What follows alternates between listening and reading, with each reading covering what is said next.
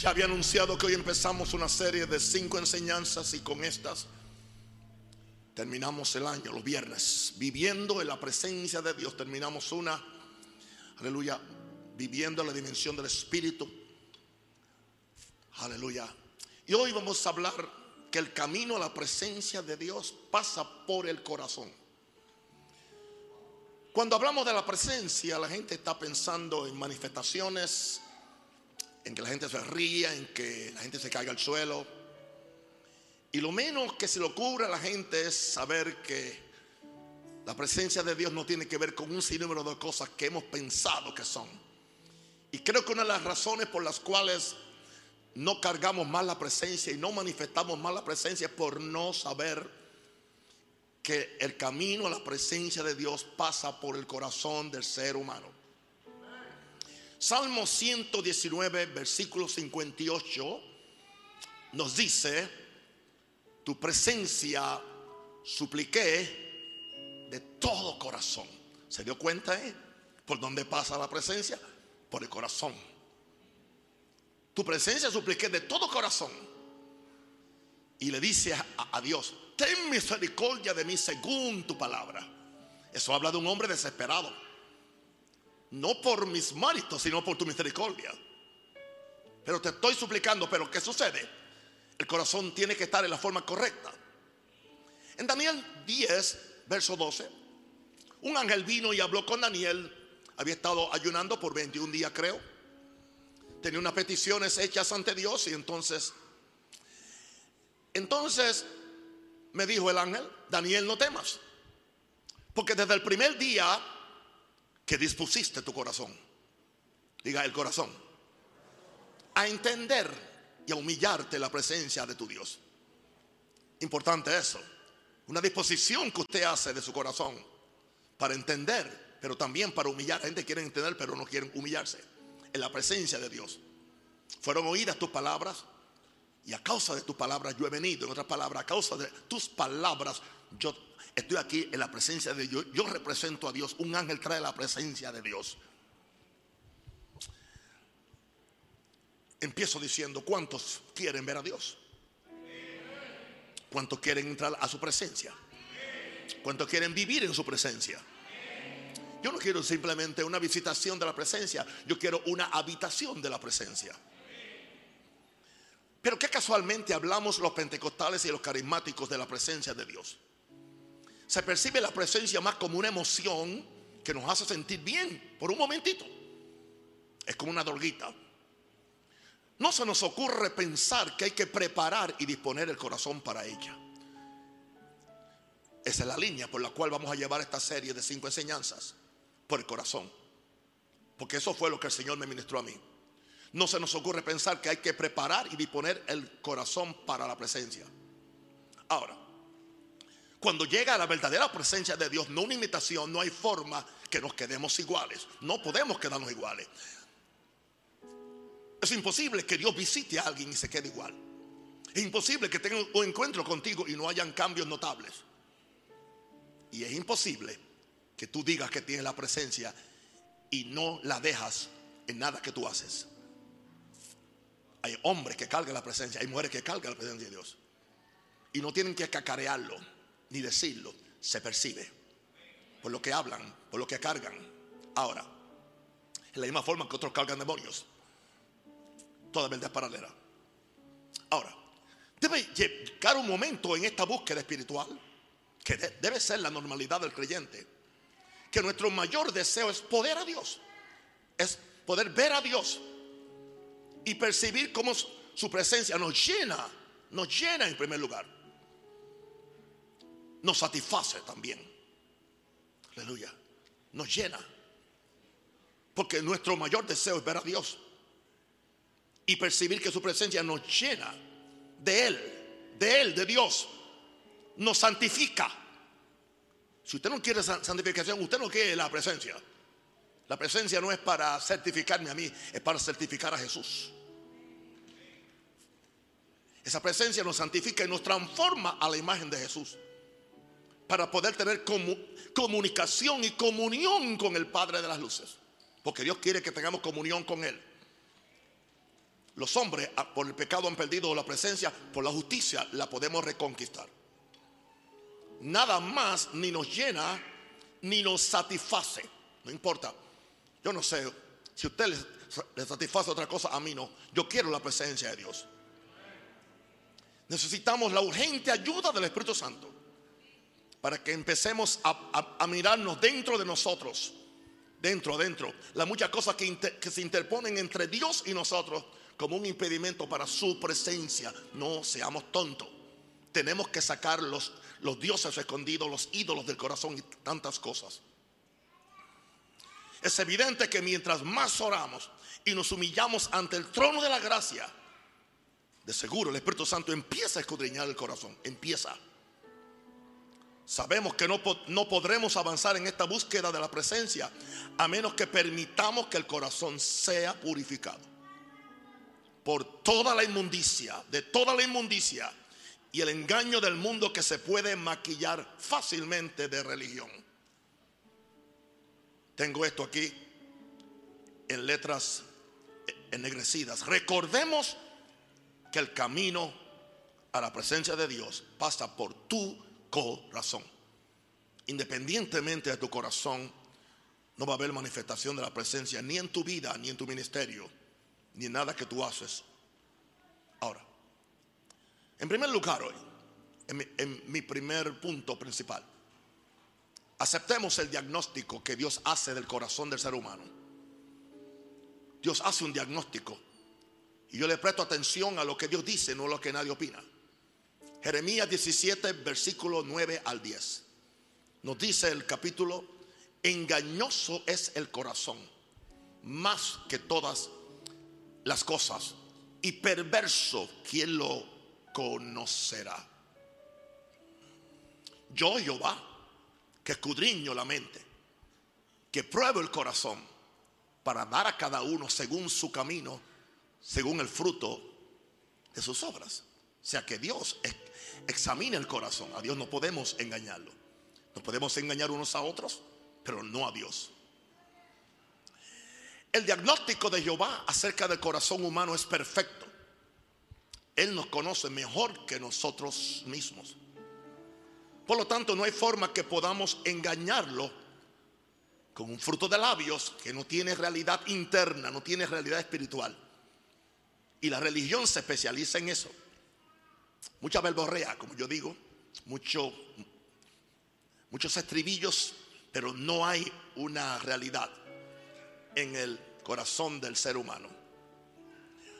En Marcos 7, 15, 7, donde aparece Jesús, nos habla algo del servicio que no sale del corazón. El verso 5 de Marcos 7, le preguntaron pues los fariseos y los escribas, ¿por qué tus discípulos no andan conforme a la tradición de los ancianos, sino que comen con manos inmundas? Estaban pendientes a la tradición, a los mandamientos, no les interesaba el corazón. Respondiendo Jesús, o respondiendo él, Jesús les dijo, hipócritas, bien profetizó de vosotros Isaías y entonces Jesús, que conocía la escritura, le cita lo que Isaías había escrito, como está escrito. Esto fue lo que dijo Isaías. Este pueblo de labios me honra, mas su corazón está lejos de mí. Pues en vano me honran enseñando como doctrinas mandamientos de hombre. O sea, en otras palabras, es posible que estemos dando un servicio de labios seamos expertos, sepamos la mecánica. Para los, los predicadores, sepamos la hermenéutica, la homilética, formación de mensaje. Para el que canta, sepamos todo lo que tiene que ver con voces. Pero aún así, no sale del corazón, sale de los labios. Y dice él que cuando solamente sale de tus labios, no honra a Dios. O sea, el pueblo trata de honrar a Dios, pero el corazón está lejos de mí. Tú sabes que Dios está más interesado en lo que está en el corazón que quizás nadie lo puede ver y oír, pero Dios lo puede ver y lo puede oír. Por lo tanto, yo no predico para impresionar a nadie. Yo no canto para impresionar a nadie. ni aún a Dios. Yo pido que mi servicio, mi adoración, mi devoción, mi búsqueda sea algo sincero del corazón, que la hago cuando nadie me aplaude, cuando nadie me está viendo. Aleluya, porque lo estoy haciendo para Dios. Yo no quiero encontrarme en eso de honrar a Dios en vano. Aleluya. Simplemente siguiendo mandamientos de hombre en vez de seguir lo que el Espíritu Santo quiere que yo presente a Dios. Un corazón contrito y humillado que Dios no desprecia. Ahora, Dios escudriña tu corazón para ver la sinceridad del mismo, a ver si hay sinceridad, porque Dios quiere bendecirnos. Dios se nos quiere manifestar. Hello iglesia, Dios quiere hacer su presencia evidente en cada culto, en cada reunión. Mi sueño y, mi pasión es llevar la presencia donde quiera que yo vaya. Y que cuando yo hable, la presencia se manifieste, no para certificarme a mí, sino para certificar a Jesús. Porque no se trata de ningún apóstol, no se trata de, ningún pastor, se trata de Dios y de Jesús. Ahora, vamos a ver cómo Dios escudriña tu corazón para ver la sinceridad del mismo. En Primera Crónicas 28, verso 9. David, que le estaba pasando el reinado a su hijo y tenía una gran inquietud para que su hijo hiciera las cosas bien, le dice en el verso 9, y tú Salomón, hijo mío, reconoce al Dios de tu padre y sírvele con corazón perfecto, diga perfecto. Ahora, un corazón perfecto tiene un ánimo voluntario. Al que hay que empujarlo, su corazón es imperfecto. Al que hay que comprarlo, su corazón es imperfecto. Al que hay que amenazarlo, nada de eso. Sirve con corazón perfecto y con ánimo voluntario, porque Jehová escudriña los corazones de todos y entiende todo intento de los pensamientos. Si entendiéramos eso, no viviéramos el tipo de vida que vivimos. Claro, cuando el corazón está bien, cuando le servimos con corazón perfecto y con ánimo voluntario, cuando permitimos que Dios escudriñe el corazón y entienda todo intento de los pensamientos de uno, entonces yo lo puedo buscar. Si tú lo buscares con ese corazón, lo hallarás. Mas si lo dejares, porque no lo estás haciendo de corazón, Él te desechará para siempre. Palabras muy fuertes. Por lo tanto, mis, mis queridísimos, aceptemos aunque somos creyentes, cabe la gran posibilidad que nos queden secuelas de aquel corazón que teníamos como pecadores. Aquel corazón que teníamos como pecadores era engañoso y era desesperadamente perverso. Renunciemos a eso cada día. Vivamos cuidándonos, guardándonos.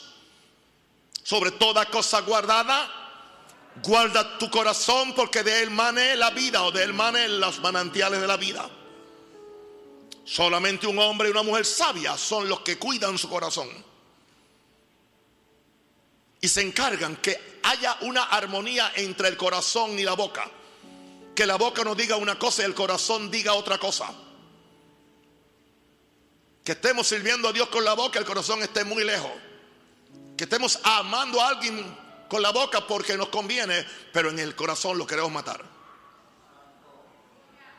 Alguien creyó que una serie sobre la presencia es que todo el mundo va a rodar por el piso. Eso es lo que nos han dicho. Eso no es. Yo puedo sentir la presencia de Dios en el silbido pasible, en el mayor silencio. Eh, Aceptemos que aunque somos creyentes, cabe la posibilidad que nos queden secuelas de aquel corazón que teníamos como pecadores engañosos y desesperadamente perversos. Seamos sinceros ante Dios. ¿Qué significa esa palabra engañoso? Se, se lo he dicho en otra vez predicando algo semejante. La palabra engañoso es un corazón hinchado. Puede estar hinchado de muchas cosas. Un corazón inflado, un corazón torcido, un corazón insidioso. Un corazón, aleluya, engañador que está dispuesto a hacerle daño a otra persona porque está contaminado, es fraudulento, es tramposo. Eso son todas las, las, los significados de esa palabra corazón engañoso. Por lo tanto, el corazón se puede inflar y engañarse con su propio orgullo que le impide ver la maldad que se puede esconder detrás de nuestro espíritu de independencia o de autodependencia. Son dos cosas diferentes. El corazón se puede inflar. Le pasó a Lucifer. Y se engañó con su propio orgullo. El gran problema con el orgullo es que nos impide ver nuestra propia maldad. Y esa propia maldad se puede esconder detrás de nuestro espíritu de independencia. Me separo de la gente. O mi separo, o mi espíritu de autodependencia, dependo de mí solamente.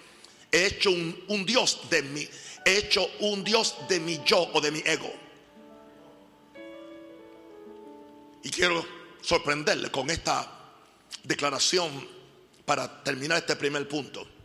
Dios no juzga tanto nuestras acciones visibles y obras humanas, sino la intención secreta del corazón para darnos la recompensa.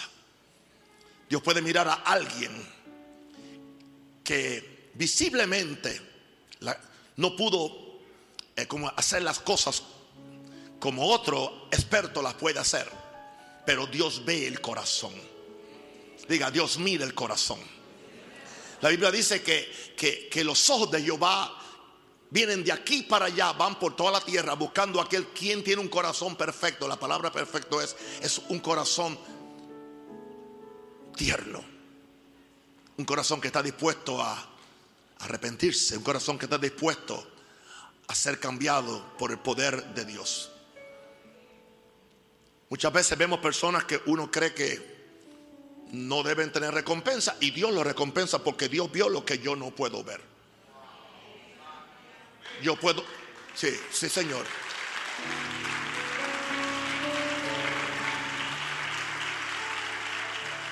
Y qué sorpresa nos hemos llevado.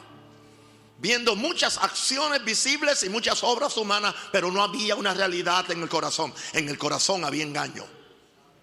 Dios nos guarde, porque nadie está exento. Mi segundo punto, no sé si aún quieren la presencia. Deja que Jesús te revele tu propio corazón.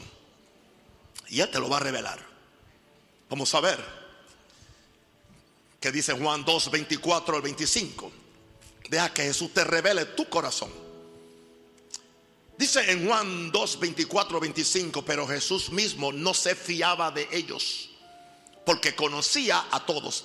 En otras palabras, conocía el corazón. A él no podían engañarlo. Y no tenía necesidad de que nadie le diese testimonio del hombre, pues él sabía lo que había en el hombre. No nos debe poner eso a temblar, que él nos conoce él sabe lo que hay en el corazón, sabe lo que está pensando. Yo doy gracias al Señor que yo no tengo ese don de saber lo que está en tu corazón. Yo no quiero saberlo. Porque se me haría imposible seguir esta vida de amor que tengo. Yo prefiero estar en ignorancia de no conocer ni aún sentir testimonio de lo mal que está alguien para seguir amando. Y aunque me tomen de tonto o lo que sea, voy a seguir amando. Ahora, Mire cómo Jesús conocía el corazón, porque dice en Mateo 15, 18, Jesús está hablando del corazón y dice, pero lo que sale de la boca del corazón sale. Y esto contamina al hombre. Porque del corazón salen los malos pensamientos, los homicidios, los adulterios, las fornicaciones, los hurtos, los falsos testimonios, la blasfemia. ¿A alguien le gusta oír la palabra de Jesús? ¿Habrá alguien aquí que le gusta oír a Jesús? ¿Alguien quiere seguir oyendo a Jesús? Pues vamos a repetir. Del corazón, dijo Jesús, salen los malos pensamientos, los homicidios, los adulterios, las fornicaciones, los hurtos, los falsos testimonios y las blasfemias. Ahora, el estado del corazón del hombre puede hacer una de dos cosas. Una de dos cosas. Contamina la vida del ser humano o la bendice. Nosotros escogemos. Jesús dijo que lo que sale del corazón contamina al hombre. La palabra contaminación pues lo daña, lo puede dañar, pero también lo puede bendecir. Depende de qué es lo que sale. Puede salir gozo, puede salir santidad, puede salir humildad. Aleluya. Puede salir amor y todas el fruto del Espíritu, que por cierto son las nueve cosas que debes, deben salir del corazón. El fruto del Espíritu, amor, gozo, paz, paciencia, bondad, benignidad, mansedumbre, fidelidad, dominio propio, etcétera. Esas cosas deben salir del corazón y eso bendice al hombre. Pero cuando del corazón salen malos pensamientos, homicidios, mentiras, engaños, fornicaciones, eso daña a la persona. Y al primero que daña es a la persona que tiene ese corazón. Ahora, la boca, hablemos de la boca. La boca es neutral. Porque ella solo es comunicadora del engaño y la perversidad del corazón. ¿Sabe una cosa? Tu boca siempre te va a traicionar o te va a bendecir. De acuerdo a lo que salga del corazón, que sale por tu boca. La boca es neutral porque ella solo es una comunicadora del engaño y la perversidad del corazón. O ella es una, una comunicadora de la sinceridad y santidad que reside en el corazón. Porque de la abundancia del corazón habla la boca. Bendice la boca o maldice la boca de lo que abunda en el corazón. Asegúrate que lo que abunda en tu corazón es, es Dios, es Jesús, es humildad, el fruto del Espíritu. Estamos hablando acerca que el camino a la presencia, ¿por dónde pasa? ¿Por dónde pasa iglesia? Ahora, por lo tanto, no podemos engañar a Dios ni a la gente. Porque lo que sale del corazón con nuestras palabras y acciones nos, nos delata para bien o para mal lo podremos esconder por un ratito, pero eventualmente va a salir. Es como el gato, por más que trata de esconder el rabo, de repente se le sale de las patas. Tu mal corazón se va a manifestar, pero tu buen corazón también se va a manifestar. Y no hay que ser tan espiritual. Aún gente que no son espirituales dice, wow, esa persona es de mal corazón. ¿Por qué? Por los frutos, porque por los frutos se conoce el árbol. Alguien diga aleluya, diga, ay, ay, ay. Ahora, estamos hablando de la contaminación. La raíz de toda contaminación son los pensamientos que nos controlan por lo que abunde en nuestra mente. Ahí hay una, hay una, una serie de enseñanzas que estamos dando los miércoles acerca del control de tu mente, el control de tus emociones, el control de tu voluntad, el control de tu destino será en un futuro. La raíz de toda contaminación son los pensamientos que nos controlan por lo que abunde en nuestra mente. Esos pensamientos son el fruto de todo aquello con lo que hemos alimentado la mente. Tú eres, tú la has alimentado. Así que si tú la alimentaste, tú la limpias. Te toca a ti. Escudriñemos nuestros caminos y volvamos a Jehová. Vengamos a Él. Seamos sencillos. Seamos sinceros. No vivamos de la autodefensa, del engaño, de no aceptar mis errores. Dios no tiene problemas con los pecados de nadie. Dios tiene problemas con la actitud del que peca y no quiere arrepentirse. Levanta la mano al cielo, aleluya. Y dígale, conquista mi corazón, Señor. Díselo, díselo.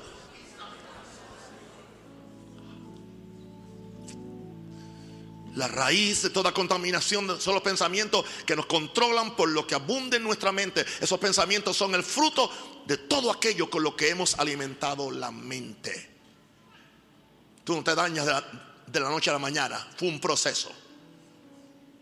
El mensaje de Jesús era una confrontación a la hipocresía de los religiosos que confiaban en sus prácticas. Sigue predicando, sigue orando, sigue gritando, sigue hablando en lenguas. Pero ¿cómo está su corazón?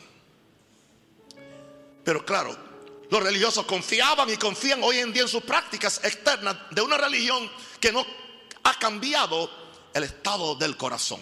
Yo no la quiero.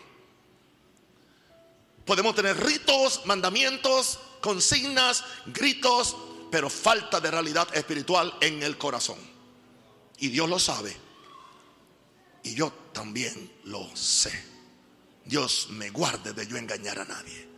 Levanta la mano y, dile, dile, Espíritu Santo, revélame lo que hay en mi corazón. Espíritu Santo, ayúdame a un cambio de corazón. ¿Por dónde es el camino a la presencia de Dios? ¿Por dónde pasa? Por corazón. Mi tercer punto. Dios nos ofrece un cambio radical de corazón. Vamos conmigo a Ezequiel 11, 19. Es Dios hablando. Dios cumple su palabra. Dice en Ezequiel 11, 19, y le daré un corazón y un espíritu nuevo. Pondré dentro de ellos. Y quitaré el corazón de piedra de en medio de su carne y le daré un corazón de carne. Es tan importante esto que Ezequiel consideró porque posiblemente oyó que Dios se lo dijo dos veces. Si Dios se lo dijo dos veces, Él lo escribió dos veces. Por eso, si Dios me dice que predico un mensaje tres veces, yo lo predico las tres veces. Y en el capítulo 36 del mismo libro de Ezequiel, el verso 26, repite prácticamente casi lo mismo del verso 19 del capítulo 11. Os daré corazón que nuevo y pondré espíritu nuevo dentro de vosotros y quitaré de vuestra carne el corazón de piedra y os daré un corazón de carne. Eso habla del corazón endurecido y el corazón amoroso. Es evidente que Dios nos quiere dar su corazón para poder tener comunión con nosotros. Porque la comunión pasa por el corazón. No es tanto por la mente. No es un servicio mental. Dios es un espíritu. Y los que le adoran en espíritu y verdad tienen que adorarle. Por eso Dios nos quiere dar su corazón para tener comunión con nosotros. Jeremías 32, 39, por favor. Palabra de Dios. Y le daré un corazón y un camino. O sea, fíjense, un camino. El camino pasa por el corazón. Para que me teman perpetuamente. O sea, que es un temor de corazón. No un temor de mandamiento, un temor de hombres. ¿Y por qué Dios quiere ese cambio de corazón? Para que tengan bien ellos. Dios quiere bendecirte, sanarte, darte vida larga. Y no solamente a ti, a tu descendencia y sus hijos después de ellos. Cuando yo descubrí estos principios hace muchos años atrás, no simplemente pensé en mi reputación, no simplemente en yo no perder ministerio, sino en mis hijos. Yo no quería ser responsable de ser el que le pasaba maldiciones a mis hijos. Maldiciones que después hasta los nietos tenían que bregar con ellas y los bisnietos. Porque la maldición pasa hasta la tercera, cuarta y quinta generación. Wow. ¿Y cómo tiene la gente que bregar con esas maldiciones? Mis hijos y nietos no tienen que bregar con maldiciones ni de mi esposa ni mías. Porque en lo que cabe hemos servido a Dios. Hemos hecho su voluntad.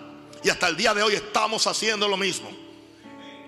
Y no importa, no importa el daño que nos han hecho, no importa, no importa, no importa, no importa. Nuestro corazón sigue siendo limpio. Hay una cosa que Satanás sabe que cuando no puede hacerte ningún otro daño, lo, último que le queda es tu corazón. Trata de matarte físicamente, trata de enfermarte, trata de quitarte la finanza y ve que no puede nada de eso. Que le queda el corazón. Y aun cuando le queda el corazón, después trata también de otra vez dañarte el cuerpo. Pero guarda tu corazón sobre todas las cosas. ¿Quieres vivir largo? Guárdalo. ¿Quieres estar sano? Guárdalo. ¿Quieres tener paz con Dios? Guárdalo. ¿Quieres ser una bendición para otro? Guárdalo. ¿Quieres que la gente se sienta cómodo en tu presencia? Guarda tu corazón. Porque automáticamente la gente se da cuenta. Porque cada persona es un ser espiritual. Tiene un espíritu que discierne aunque no sea pentecostal ni evangélico ni católico. Una cosa que se llama conciencia, la conciencia. Es algo, un sentimiento que tú puedes saber, mm, ese es un tranza. Ese es un trance, se lo puedo ver. Y no es cristiano. Y nunca he escuchado a un Rosario predicando sobre espiritual mi cuerpo. Pero hay algo adentro de ser humano. Wow y les daré un corazón y un camino para que me teman perpetuamente, para que tengan bien ellos y sus hijos después de ellos. Lo he hecho por Isaac, lo hice por Joan, lo hice por Joel, lo hice por Melody. Ahora lo estoy haciendo por Jeffrey, lo estoy haciendo por Yadari, lo estoy haciendo por Amaro, lo, lo estoy haciendo. Son 14, imposible. y sus hijos después de ellos. Ahora, escúcheme bien ahora, un espíritu nuevo, y Dios quiere poner un espíritu nuevo, requiere un corazón nuevo. Dios no se va a arriesgar a poner su, su, corazón en un corazón que no está completamente poseído por Él. Dios no va a mezclarse, Dios no va a mezclarse. Por lo tanto, pídele que conquiste tu corazón y que limpie tu corazón. Recuerde que solo los de limpio corazón van a ver a Dios. Palabras de Jesús. Ahora, corazón de piedra, que donde, donde no hay una ausencia donde hay una ausencia de amor de Dios, tiene que ser quitado. Tiene que haber compasión, hermano. Tiene que haber amor. Por eso es que la verdadera salvación no empieza con un cambio de mente. Cambio de mente viene después. Empieza con un cambio de corazón. Diga cambio de corazón. Le daré un corazón nuevo y pondré mi espíritu nuevo dentro de vosotros, porque un corazón nuevo puede, puede aguantar un espíritu nuevo. Padre, gracias, Padre Santo. Aquí estoy yo, Dios. Revélame todo lo que hay en mi corazón, Señor. Y si no está bien, revélamelo, Señor. Corrígeme, castígame si quiere, oh Dios. Porque el Padre que ama al Hijo lo disciplina. Esto solo lo puede hacer el Espíritu Santo de Dios cuando nos arrepentimos verdaderamente. Diga verdaderamente. Voy a mi último punto. Necesitamos que el Espíritu Santo, por medio de la sangre de Jesús, siga continuamente purificando nuestros corazones. Vamos a Hebreos 10, 22. Repito, necesitamos que el Espíritu Santo, por medio de la sangre de Jesús, siga continuamente purificando el corazón. Hebreos 10, 22 nos dice, acerquémonos con corazón sincero, en plena certidumbre de fe, purificados los corazones de mala conciencia y lavados los cuerpos con agua pura. Reconozcamos que el engaño del pecado endurece el corazón y se nos daña con una mala conciencia. Aún siendo salvos, tenemos que vivir conscientes de guardar el estado del corazón sobre todas las cosas. Es en el momento que nuestro corazón, por el orgullo y la codicia de otras cosas, se independiza de Dios, que nos endurecemos y nos volvemos engañosos. Por eso, déjate de orar. Déjate de leer la Biblia. Déjate de congregarte. Déjate de diezmar. Déjate de tener compasión por otros. Porque tu corazón se dañó. Y lo más triste de todo es, lo peor es perder la presencia de Dios. Hubo un hombre que adulteró, mató, mintió, engañó. Pero el profeta vino y lo confrontó. Tú eres ese hombre. ¿Sabe lo que hizo? No le echó la culpa a la, mujer. No le echó la culpa a nadie. Le dice, Señor Jehová, contra ti solamente he pecado. Y he hecho lo malo delante de tus ojos. ¿Y sabe cuál era la mayor preocupación de él? Era, no quites de mí. No quites de mí tu Espíritu Santo. Diga conmigo, no quites de mí tu Espíritu Santo. Y nos dice el mismo David que Dios recibe el corazón contrito y humillado. Es el corazón contrito y humillado donde cabe la presencia de Dios. Es el corazón contrito y humillado por donde va a pasar la presencia de Dios.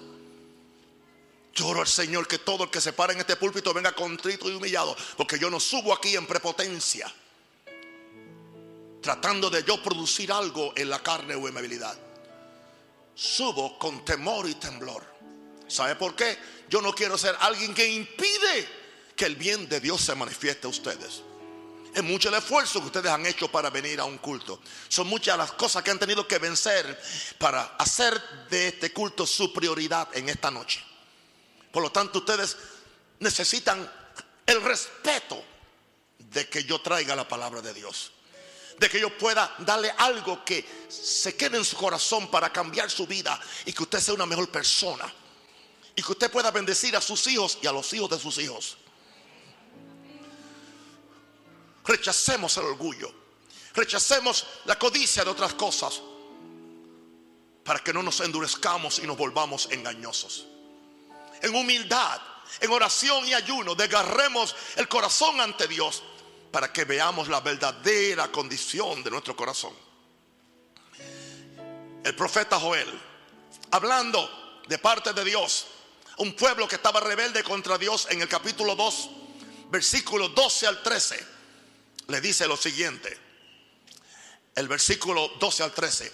Por eso pues ahora dice Jehová, convertíos a mí con todo vuestro corazón, con todo, con ayuno, con lloro y con lamento. Rasgad vuestro corazón y no vuestros vestidos, y convertíos a Jehová vuestro Dios, porque misericordioso es y clemente, tardo para la ira y grande misericordia, y que se duele del castigo. Es algo que nos toca a nosotros hacerlo. Por lo tanto, mis, mis queridísimos, pidamos al Espíritu Santo que descubra aún las cosas más secretas y escondidas en nuestro corazón, para que nuestro corazón sea purificado ante Dios. Una pregunta, ¿tú prefieres que Dios te las descubra a ti? ¿O prefieres que se la descubra a otro? Porque Dios puede hacer eso. Yo prefiero que Dios me saque mis tratos sucios ante el sol de la justicia que es Él. Pero que me lo saque Él a mí. Para yo enseguida limpiarlos o quemarlos. En, en vez de que otro, en que Dios tenga que usar a otro para sacarme los trapos sucios. Como que no hay amenes en esta noche. Yo no estoy descarriado, yo lo siento. Yo he buscado al Señor más de cuatro o cinco horas hoy. Gracias a Dios, porque si no, ¿cómo hubiera predicado esto? Pidamos al Espíritu Santo que descubra aún las cosas más secretas y escondidas en nuestro corazón para que nuestro corazón sea purificado ante Dios. Que el Espíritu Santo purifique el corazón de la mala conciencia y del engaño. Que mala conciencia, engañado con tus propios pensamientos que estás bien. Pero al fin de cuentas la conciencia nos da testimonio a todos porque cuando tú te acuestas en esa almohada y no tienes a nadie más, te habla. La conciencia es la voz del Espíritu, la conciencia es la voz interna, la que te aprueba tu conducta o te la reprocha a ti solito. Y no hay nadie que se escape de la voz. Toda persona tiene conciencia, aún el peor criminal tiene conciencia de que no quiere escucharle otra cosa. Señor, purifícame de mala conciencia y del engaño. Terminamos con el Salmo 139, 23 al 24, palabras de alguien que la pasó muy fuerte. Tuvo que pasar por la disciplina de Dios, pero la pasó. Y siguió siendo un hombre conforme al corazón de Dios, porque estuvo dispuesto a arrepentirse. Y que la disciplina cayera sobre él no le importó. Quería hacer la voluntad de Dios. Y le dice en el Salmo 23, examíname, oh Dios, y conoce mi corazón. ¿Por qué no hacemos esta oración? Uno, dos y tres. Examíname, oh Dios, todo el mundo. Y conoce mi corazón. Pruébame. Y conoce mis pensamientos.